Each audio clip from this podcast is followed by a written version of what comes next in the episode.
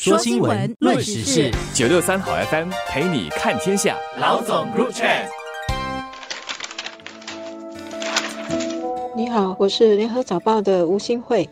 大家好，我是联合早报的王彼得。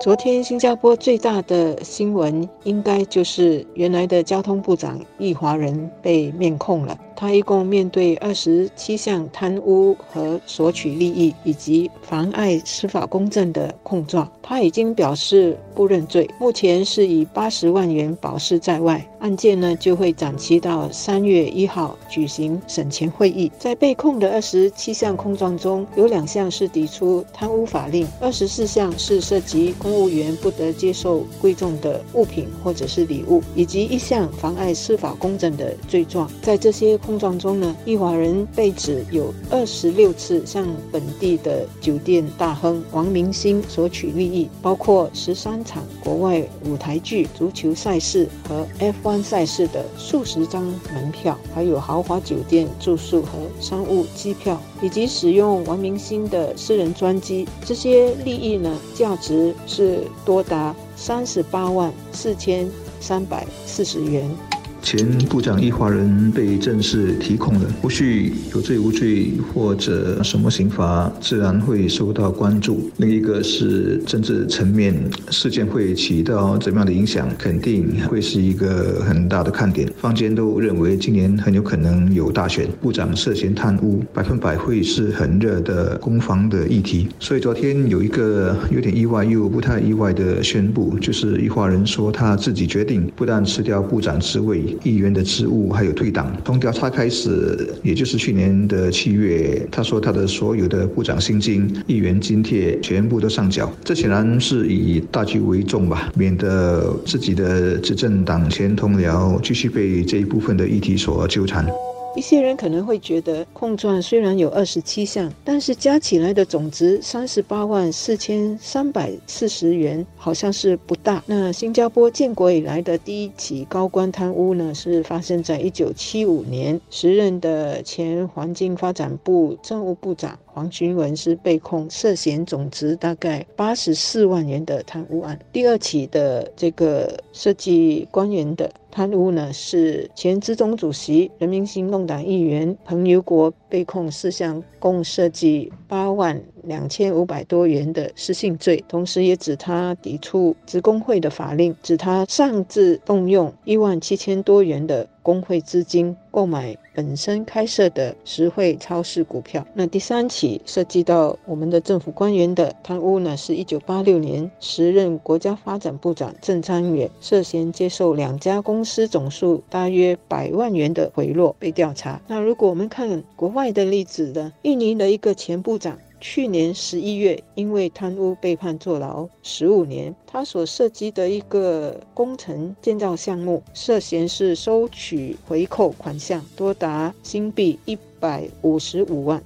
其实，如果你问我，我倒认为这个异华人事件会被关注、被议论，但不会太过冲击到执政党的选情。我们的廉洁水平一向很高，记录很好，但零容忍不等于零贪污，或不等于整个体制都洁白无瑕。如果这样要求的话，就有点不食人间烟火了。重要的是，有人犯错了，不放纵、不包庇、不掩盖，然后是确保没有人可以凌驾在上面，该查该控就照做，一切走。法律和司法程序有就判罚，没有就还人清白。我不觉得会太过决定下来选票的流向。如果我是白衣人，真正要关注的是应该是生活费课题，也就是人们会不会觉得日子越来越难过，还是越来越好。另一个也许是地缘政治，例如加沙发生的事情，会不会啊让有一些穆斯林同胞对我们国家的立场啊不认同、不谅解，以至于很生气的去投票。当然，一些人会因为不。长被提控而感到挫折失望，我指的是公务员，还有他的前同僚们。不过，正如前面说的，这种事避免不了。大家借着这个机会自我审查啊，复习一些行为准则，然后引以为戒，最重要。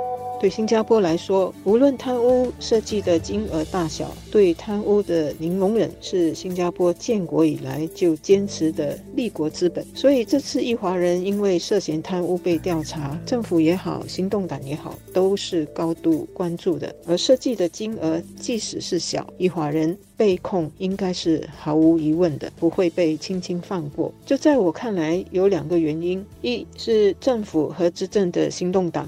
都必须始终坚持对贪污的零容忍，这个信息必须明确。尤其是我们的政治领导层今年内就要进行交替，第四代的领导层就要受命，就要接班了。所以，对贪污零容忍的政策和信息更不能动摇，才能够对国内外的人释放这个明确的信息。第二个不能轻轻放过的理由，在我认为，恰恰今年是政治领导层要交换了，以及今年或者是最迟明年就要举行大选。一华人的事件虽然是发生了，但是呢，不能够让这个事件再进一步的对行动党的形象以及人民对行动党的信任造成。更多的伤害，所以必须先根据贪污调查局的结果和所掌握的证据，先进行提控，在司法面前保持透明度。那一华人不认罪，就按法律的程序去做必须有的程序跟法庭审理，最终再根据审理做一个裁决。值得一提的是，为一华人进行辩护的是从来不打。不赢的官司的律师文达兴，这个贪污案的最终结果会如何？各方都会关注和做各种揣测。但是从新加坡政府和行动党的角度来看，他们最不要国内外的人，包括我们的公务员，质疑的是政府跟行动党对贪污的绝对零容忍的态度。我们下来读新闻，跟进法庭的这场审讯，也不要单纯做一个看客，因为在职场上，我们也会遇到同样的诱惑，或者得帮助下属做一些合理的判断。在部长的二十七条控状中，有两条涉及贪污，一条是妨碍司法公正，成不成立都比较直截了当。但其余的属于索取贵重礼品，包括款待这一块，就相当的可以说是灰色地带了。遇到了接不接受？